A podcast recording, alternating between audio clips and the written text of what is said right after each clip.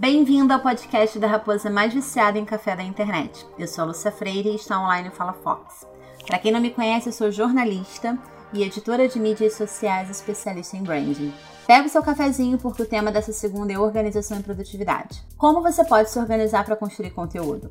É bom deixar claro logo de início que não existe uma fórmula única e o mais importante é você ir testando e ver o que, que se encaixa na sua rotina.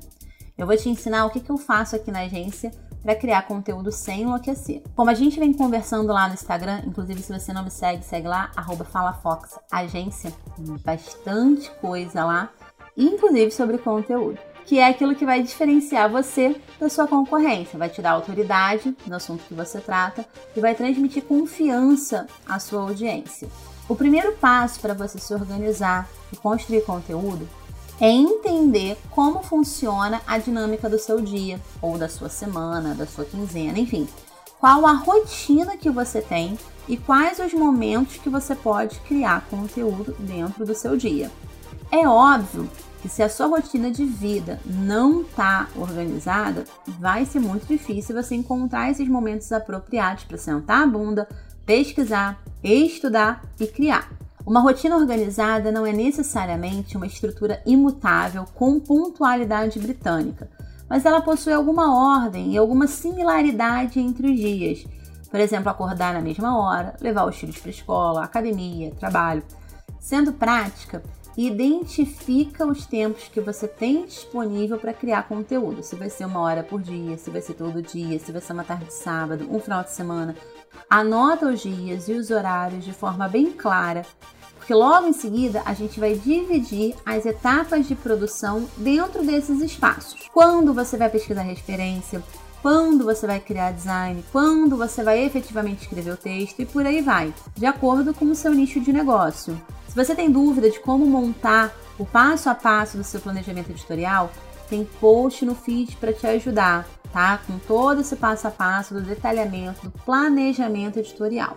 Eu gosto de ter sempre um bloco de nota no celular. Hoje em dia eu uso Trello, porque eu posso abrir no celular, no computador, enfim. Mas o mais importante é você ter um bloquinho, um lugar onde você possa anotar todas as suas ideias, as boas e as ruins. Porque não necessariamente as ideias vão vir quando você quer. Então anotar todas elas, principalmente juntas, vai ajudar muito na hora do seu planejamento. Eu costumo tirar um dia e planejar a quinzena ou o mês inteiro de conteúdo e criar o cronograma. O que, que é o cronograma? O cronograma é você ter o número de dias, os dias da semana, né? E o tipo de conteúdo, os temas que você vai colocar naquele dia. Então, se eu tenho um planejamento de que eu vou fazer posts três vezes na semana, quais os dias que eu vou postar? Quais os horários que eu vou postar? Quais as plataformas que eu vou postar, quais os conteúdos que eu vou postar, quais os formatos que esses conteúdos terão. Vai ser vídeo, vai ser texto, vai ser foto. Como é que é que eu vou trabalhar cada tema dentro dos formatos disponíveis nas plataformas? Dentro do cronograma você pode colocar também as suas inspirações, a sua bibliografia, o seu material de apoio, você já deixa tudo ali organizado porque na hora de criar o conteúdo, você não vai buscar dentro do seu Instagram, você não vai buscar no Pinterest, você vai buscar no cronograma, porque você já separou aquele material. Então ali vai ter toda a sua base, a sua estrutura, o seu planejamento para a quinzena ou para o mês. A partir disso, a gente vai pensar nas demandas da construção desse conteúdo. Então eu organizo as minhas demandas de acordo com a data da postagem. Tem conteúdo que a gente domina mais e gasta menos tempo produzindo. E tem conteúdo que ele demanda mais pesquisa ou mais mão de obra para fazer, como um vídeo, por exemplo. O ideal é que na hora de você montar o seu cronograma, você organize de forma que não fiquem conteúdos muito pesados ou que demandem muito trabalho ou que demorem muito para serem produzidos juntos, para você não se embolar.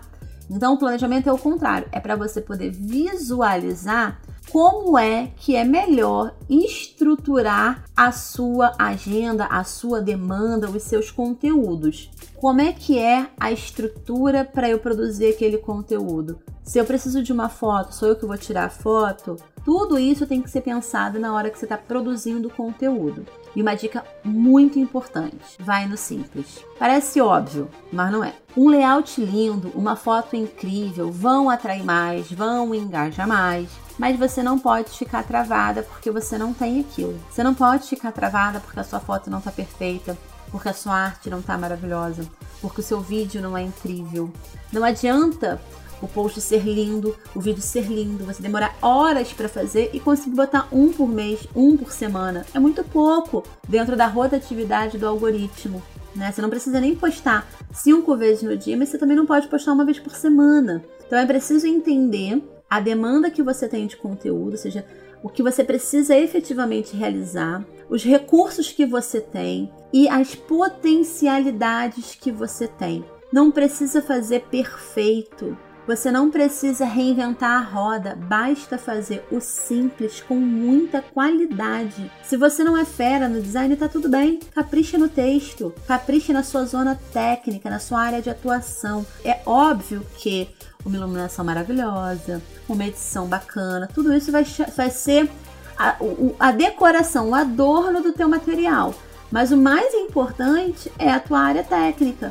É aquilo que só você pode falar e que ninguém pode falar por você. Usa os seus talentos. Aquilo que você tem uma dificuldade, que você não sabe tanto, num outro momento, que não é o momento da criação do conteúdo, do planejamento, ou seja, num outro momento, você estuda, você lê um pouco mais, você faz uma parceria, você contrata um profissional, entrar no Instagram para ver aquele post que você salvou há milhões de anos e perder horas e horas e horas e horas no feed, se enganando de que está buscando inspiração, não é bom.